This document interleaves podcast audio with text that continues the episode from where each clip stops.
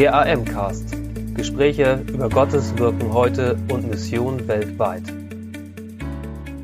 Herzlich willkommen zum AM-Cast, dem Podcast der Allianzmission. Wir berichten hier über Gottes Wirken weltweit und Mission heute.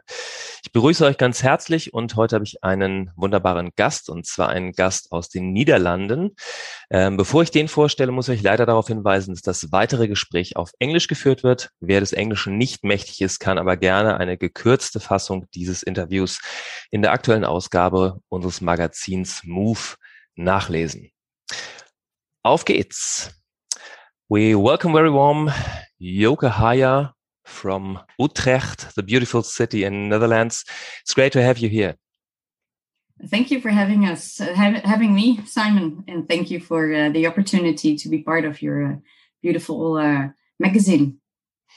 Thank you. Um, Yo, I also I already said you're you're Dutch. You live in Utrecht, and you really got a wide a wide range of activities. I um, looked a little bit through it and uh, had to make my picks what I want to mention. So besides a lot of other things, you're a regional director Europe at One Hope. So what does One Hope do? Where's your part in it and where's your heart in it? Yes, yeah, so um, in my life, I've been um, always working in, in different uh, leadership roles, also for churches, but also for governance, governance and um, other organizations, businesses. But um, since a couple of years, I'm wor- working for full time for One Hope. And uh, One Hope is an international missions organization specializing in bringing God's word to children. Mm. And our slogan is God's word, every child, all over the world.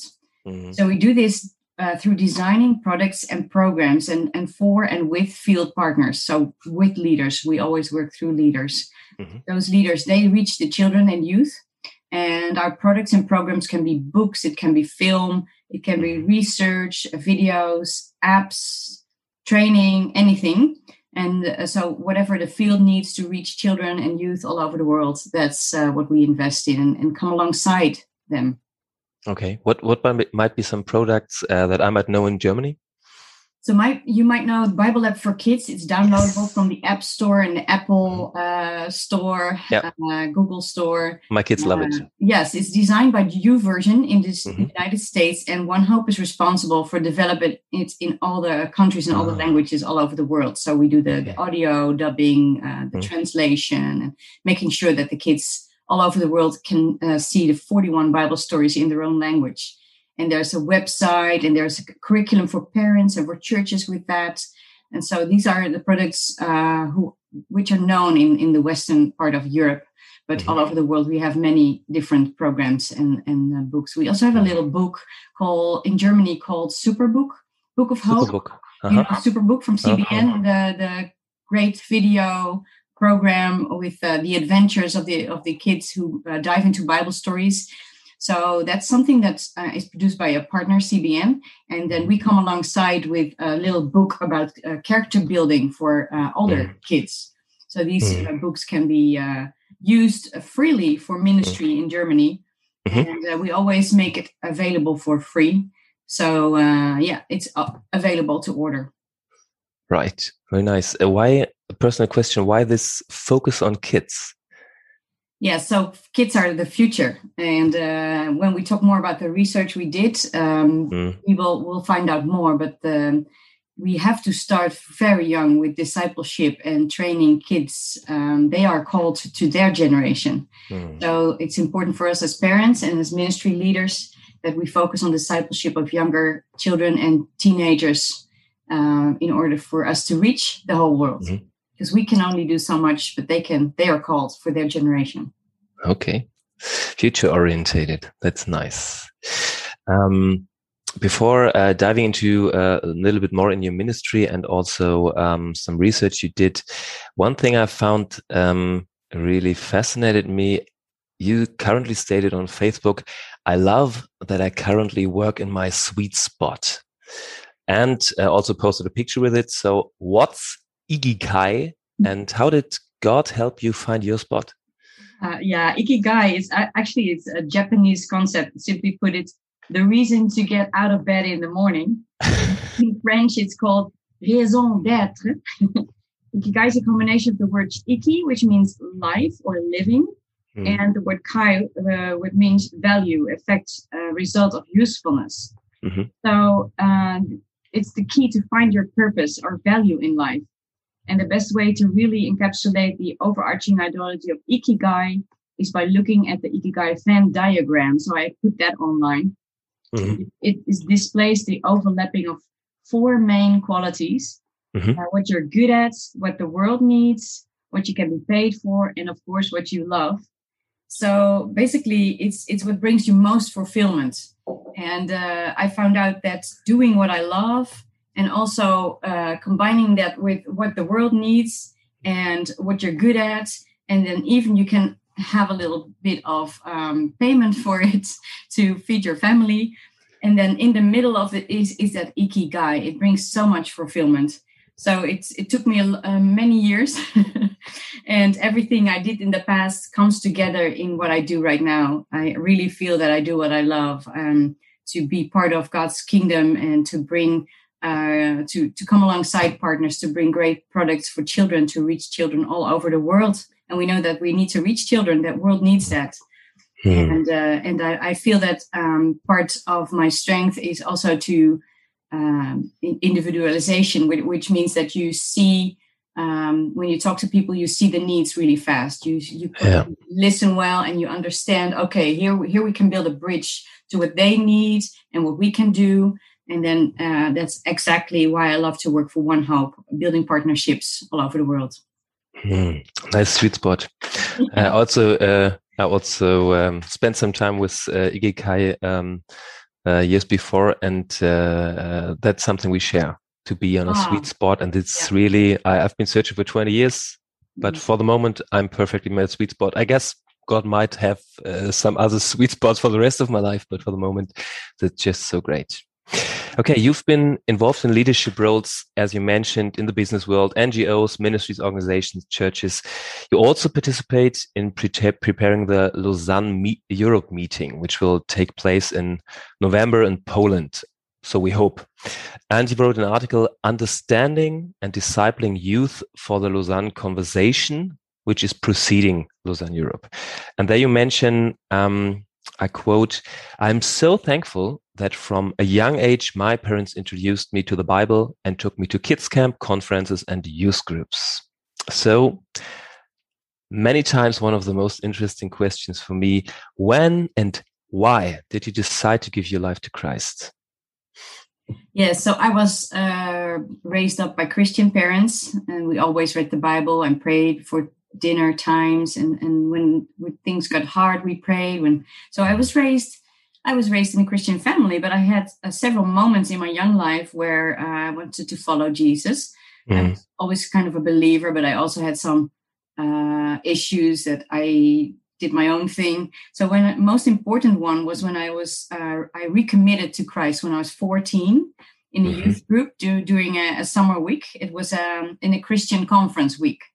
And uh, it was such a special moment. We were all prayed for. We became spirit filled and we immediately started to testify to others. And so it was really an act kind of moment for me. And i yeah. will always remember exactly what happened that night. So it was a really divine moment for me in my life. And after that um, i had a very stable christian life with uh, of course ups and downs but i always knew that um, jesus was with me and i could always pray and uh, and quickly find peace.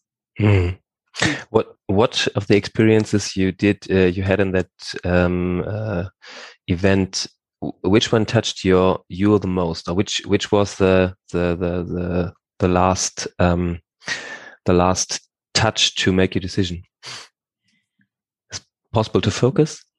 The decision itself was not not hard to make because I had mm. made them many times in my life before uh -huh. that. But um, the togetherness of with the group and that mm-hmm. we all recommitted and that we all wanted this that we all decided that we did not want to live our lives for ourselves anymore but want to mm-hmm. follow christ because we all in that moment we all were convinced that um, that was the only way to to uh, to live our lives mm-hmm. um, especially how that youth leader taught us from a perspective of love and grace and acceptance.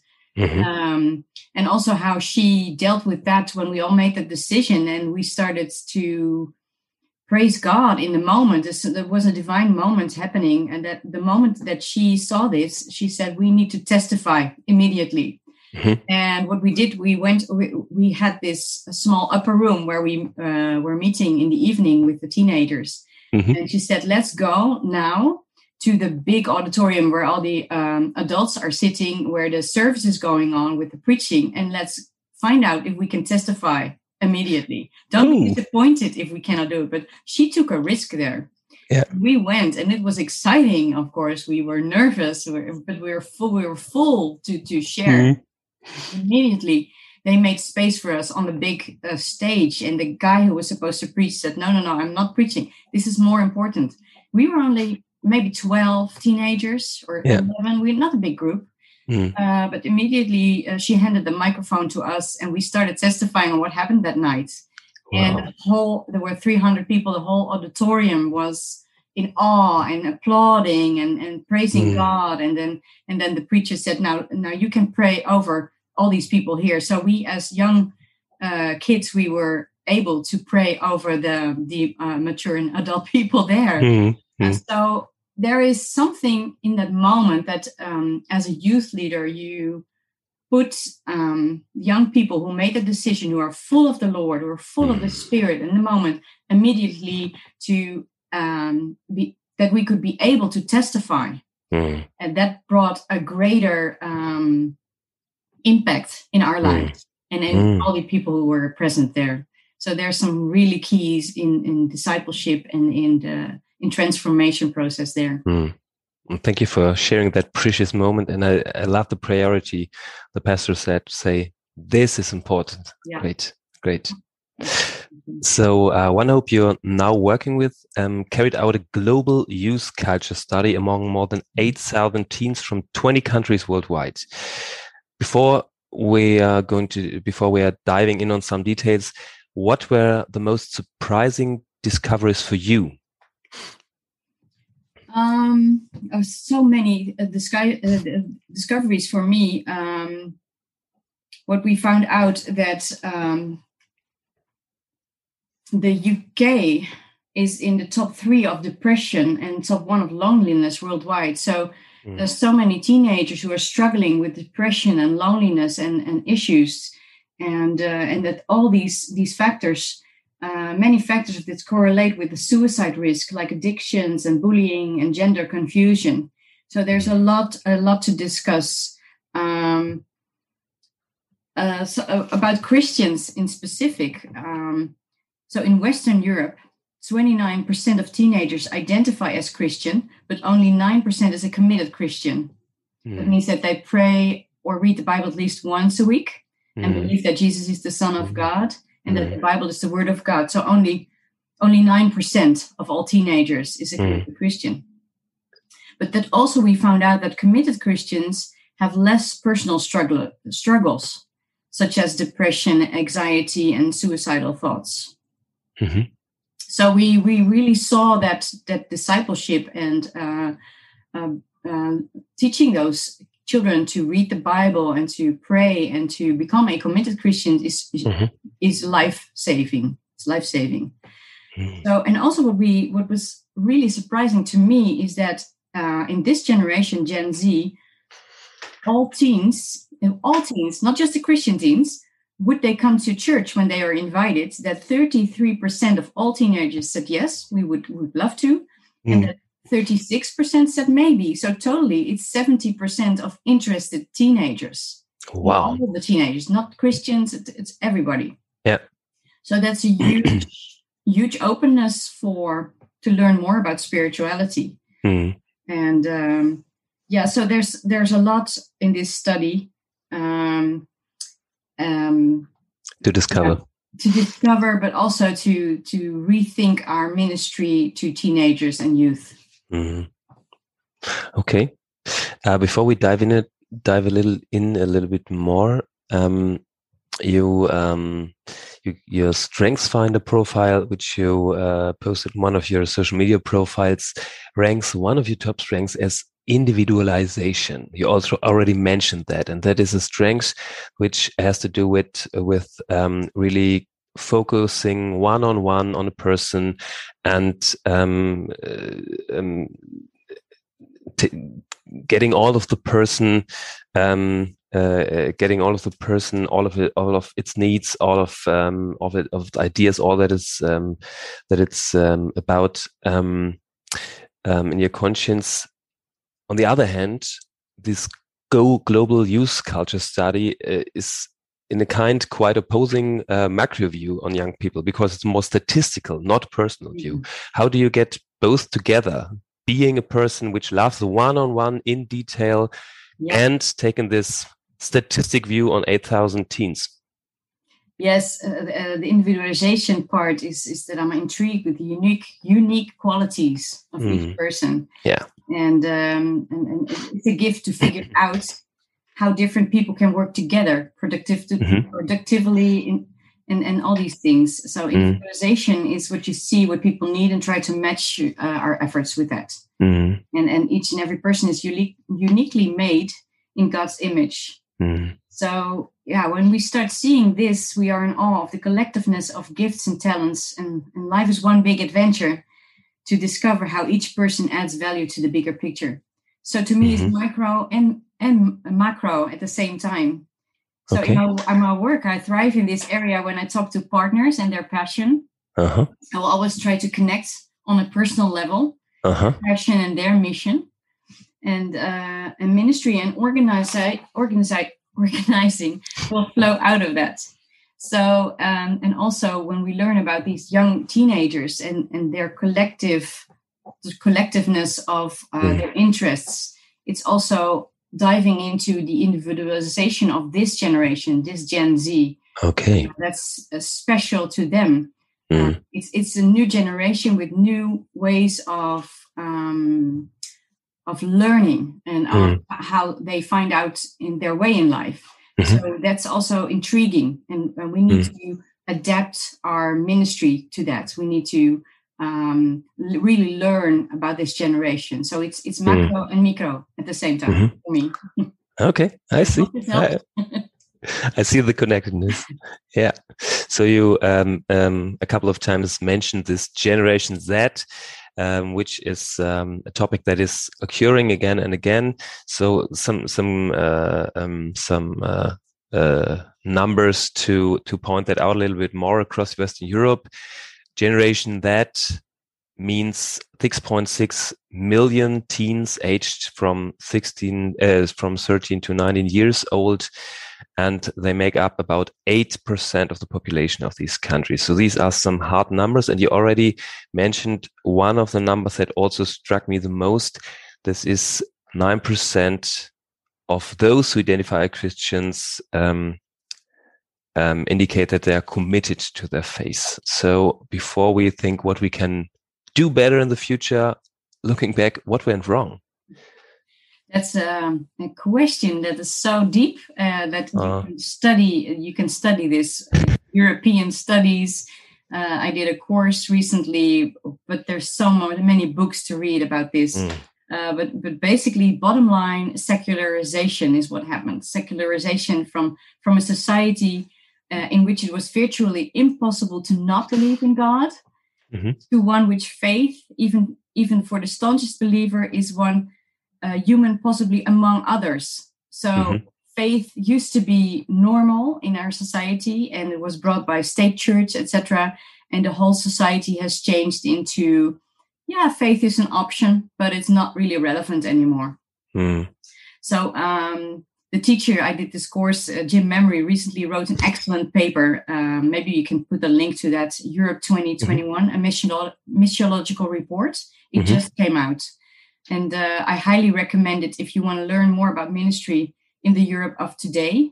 He's also involved in research and training at Redcliffe College and also mm. steering committee of the Lausanne uh, Europe Committee. Okay. But there's so so many influences that led up to the secularity, uh, secularization of Europe basically, uh, Europe has a Christian foundation when it comes to values and right and wrongs, etc. Mm.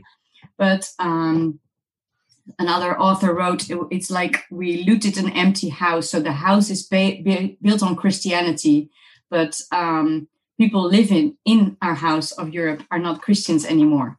They don't mm. believe that uh, faith is relevant for mm. what we need in our lives."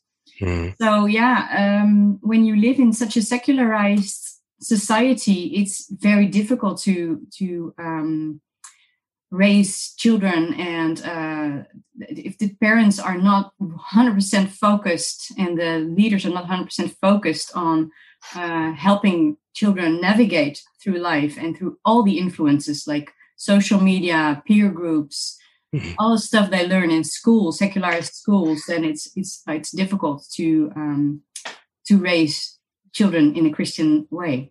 Mm. That would mean that um, that the Generation Z is actually just um, uh, just um, how they are because um, because of the secular secularized uh, context they grew up in. Yes, and, and yeah. the churches, of course, um, have failed as well. Hmm. While, while, churches have not always been uh, relevant to younger people. Right. So churches, I'm generali- generalizing here. So there's yeah, of course. exceptions, yeah. fortunately, but yeah. most of the churches have always stayed how they state. They're like how their mm. worship service is done, how, how their language is done. They haven't gone, um, they haven't renewed with the generations. So mm. uh, when a young person comes in, enters into a church where there's a language that they don't understand and uh, there's um, music that is so way beyond what they hear daily on the radio and, and in schools. Um, the relevance of it all seems far, far away. So the yeah. churches churches have not always been um, uh, focused on reaching the next generation. Yeah, that's been focused right. on keeping what they have. Mm. So it's it's it's not only the parents, but uh, and society, but it's also churches in their calling. Yeah. yeah, of course, it might be right. Um, you quoted um, it takes uh, you quoted in your uh, in your uh, article. Um, it takes a village to raise a child. Um, and I think uh, while this may be glo uh, globally be suitable for collective cultures that were not in Germany, for example, and in Europe, perhaps for rural context with close relationships, which I'm living at the moment in a small village in Germany. Um, I ask myself, how do we apply that? It takes a village to raise a child to urban generation that teen. So I grew up in Hamburg, and for me, it was normal to be the only Christian far away. So I was, went to a school with 500 uh, young people, and besides me, there were two two other um, active Christians, which were not of my confession, but um, and that that was the the normal for me. At the moment, I'm living in kind of the German Bible Belt, so to say. Um, so my children, for them, it's it's normal that there are a lot of Christians, but in many areas in Germany, it is definitely not at the moment. Um, in Bad Blankenburg, in the east of Germany, so here you got um, so many people which have no no basics about Christian faith left at all. Yeah, I think so. Excellent question. Um, what does it mean to raise a child with uh, a village and when mm. we don't have a village but we have a city mm. with all the influence mm. it takes a city to raise a child yeah yeah i think I, that's thank you for that question it really got me thinking um, what does that mean to raise raise a child with a village it, it just means that there's more influences uh, safe influences on the child and as mm. christian parents you can really um, be intentional about that. But I understand yeah. if you're not raised by Christian parents, it's more difficult. But what I mean to say is that um, children need more connections than just their parents. They need intergenerational and intercultural relationships. So yes. Uh, I think it's excellent to think about this in an urban um, setting. Um, mm. So it's not just the, the families and the parents, but also the youth leaders. We need each other. But the problem is that we have become so individualistic in an, our secularized society that parents are aggressively protecting the children from other parenting styles or influencers, but at the same time leave it up to educational institutes and their peers to talk about important issues around sexual identity and what feels good. Mm. So we need to find a way back to a community, into communities, or a mm. group of, of people who we can trust, where, where families come together and, and study God's word, but also hang out and have fun. So it is possible, but we need to be intentional and we need to open up um, from individualization to share with more families, to have meals together, to come together and to find people who are safe guidance and influences for our children. Mm-hmm. It is possible, but it's yeah. we are not there yet. It comes at the cost of um, being willing to share more more of one's life with others, also to invest not only to one's yeah. own child, but into other childs and into local communities with other Christians. Yes, and then and it costs time and it costs money. It costs mm. uh, and time is money. And uh, we have to. Uh, I really want to appeal to parents um, because when you decide your children uh, are going to play sports and going to do musical instruments and all these things, how does that relate to investing in in the community of multi generational and, and intercultural influences that guide your child. Yeah. they need that. Yeah. So, yep. what kind of influences are you opening up to for your child? And we need mm. to, um, yeah, we need we need to open up possibilities for them. Yeah. We cannot, we cannot always steer them exactly where, but we need to build uh, possibilities for them. Yeah. Yeah. Or be willing to to invest in those possibilities that are there. For example, I have two children of five and eight years, and um, when we moved to this little village where I'm living now, one decision I made is that besides all the work I have uh, here at the Allianz Mission, I want to invest at the one point in church is I'm going to do children's service. I'm yeah. a pastor, and there are a lot uh, that there need to be more pastors who are willing, uh, pastors, female or male, which are willing to invest good theology in children. Absolutely. And not wait until they are raised and have a broken theology with, which doesn't carry through.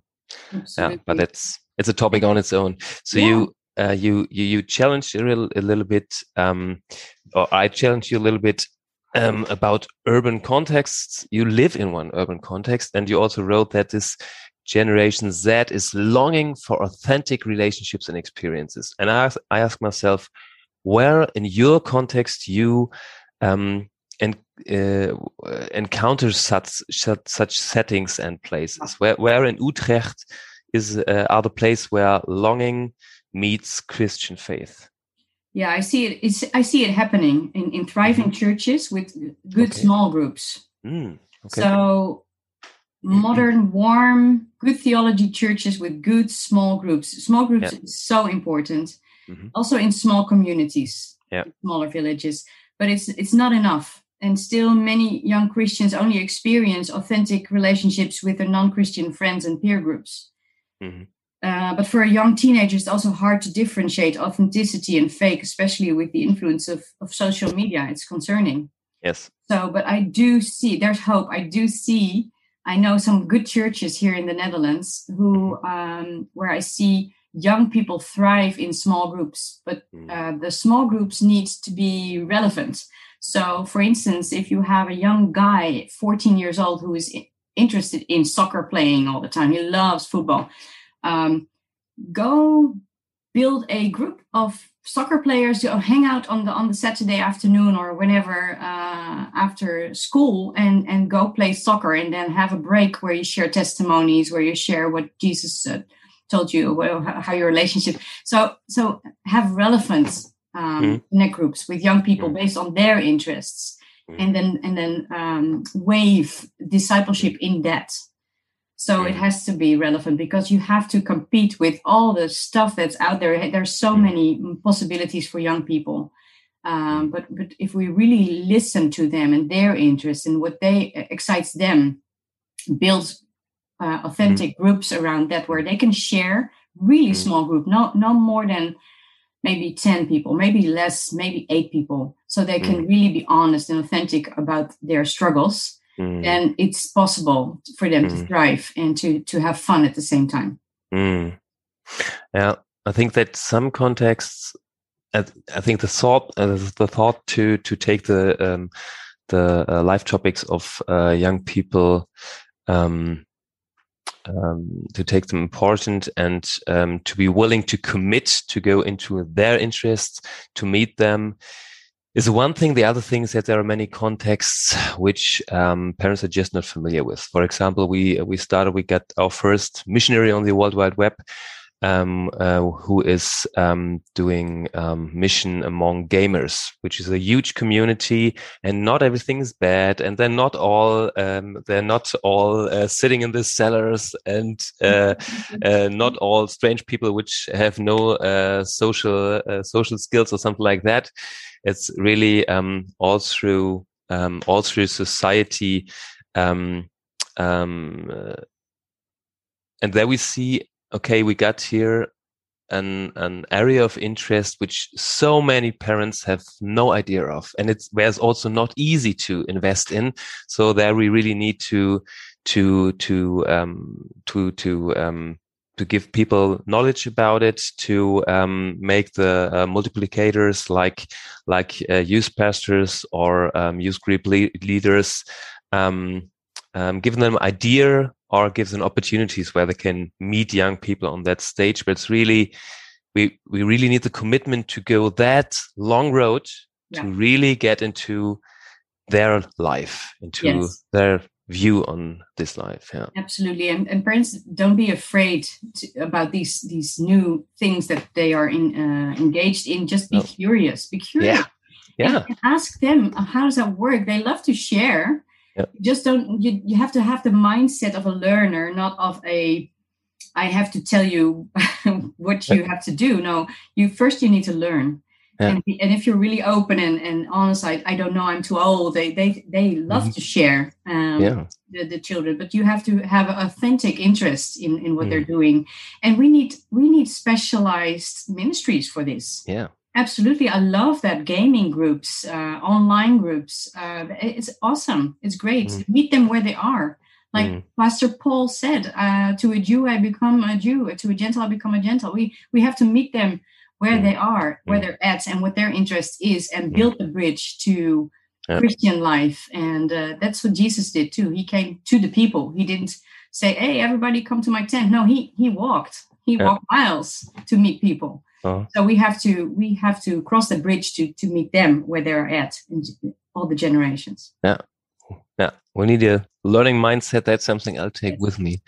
Love Absolutely. that. Uh, you also pointed out, which um, uh, is on the you you told about the uh, the problems, especially um, or not only but especially um, of the young people in the UK. Um, but you also pointed out that there is a significant and positive difference in those teens who identified as committed Christians. You even even focused by saying Christian, being Christian can save your life as a teen. Which difference would you point out? I was first of all, I was shocked by the um, mm. high numbers of mm. teenagers yeah. who struggle with mental issues and suicide thoughts, suicide yeah. suicide attempts. Yeah. Uh, and and then I focused in on the committed Christians. So so the nominal mm-hmm. Christians are equally troubled. So mm-hmm. nominal Christianity does nothing, uh, is not helping uh, yeah. at all. So that's that's harsh. That's that's. Mm. I was, was shocking uh, statistics. But then what I did see is that committed Christian are also also struggling, but they're struggling less. So the percentages were very uh, much lower mm-hmm. Uh, dealing with mental issues, but also so the mental issues like suicidal thoughts and all, all these things, loneliness, etc.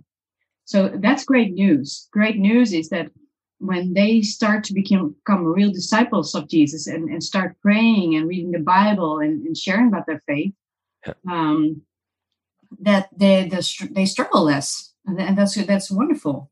Mm-hmm. Uh, but also, what I discovered is um, they feel more responsible to share their faith. So, and that's mm-hmm. what they're called to do. They are called for their generation. So, mm-hmm. if they are more um, committed uh, they have a committed mm-hmm. lifestyle, a disciple mm-hmm. lifestyle. Mm-hmm. They will share their faith. They they can do that. They're more open to do it, and they feel responsibility to do it. So that's that's two um, unique things I discovered. But there's so much more to discover in uh, in the whole research study. I think one uh, one uh, course uh, course for uh, the young people living more committed um, to discipling others might be that I think nowadays it takes pro probably a lot more to make a clear decision for Christian faith than it took the generations before. That is something that I would take. I'm I'm 40 now, so I'm not uh, not Generation Z. I'm something before, but I grew up in a secular context, and for me it was really was a tough decision to say and to be a Christian. And that is something that I, I, I recognize that we, we have to be aware of. That is something that will be for the generation Z and the following generations will be um, the new normal, so to say. Yes, yes, it is very tough. And, and mm. so when you decide, mm. uh, you need a lot of discipleship guidance mm. because um, it's not comfortable at all. It's not. It's no. out of your comfort zone. No, it's the best decision to make, but it's yeah. not an easy one to do. It's not easy, but yeah. it's the best one. Yeah. Yeah. Okay. I was also um, uh, really positively affected by um, you pointing out that this generation is not hostile towards Christianity, which is something I um, experience a lot about uh, uh, among older generations, especially here in the east of Germany. But they are not hostile towards Christianity, even though the vast majority never attend church. Most say they would consider coming if invited. Um, that's something I experienced as a pastor as well. We did uh, we, uh, work among among, among uh, young people, uh, my wife and me together, and we experienced that a lot of young people having nothing to do with Christian faith just came because it was a good youth group, it had something to do with their life. They felt they were just okay and accepted here, and they um, some of them made the decision to follow Jesus, some made others decisions as it was, but if if I hear that um, it could be as easy to say, okay, we just need better events, more youth pastors, and relevant Christian media, and one generation after it, it will be all fine. But I guess it is not so easy, is it? Uh, no, not so easy. Yes, seventy percent actually of all the teenagers, Christian, yeah. non-Christians, uh, every, everybody is open to come uh, to mm. attend. It's all depending on who's asking, who's inviting. You know, mm. it's relationship related.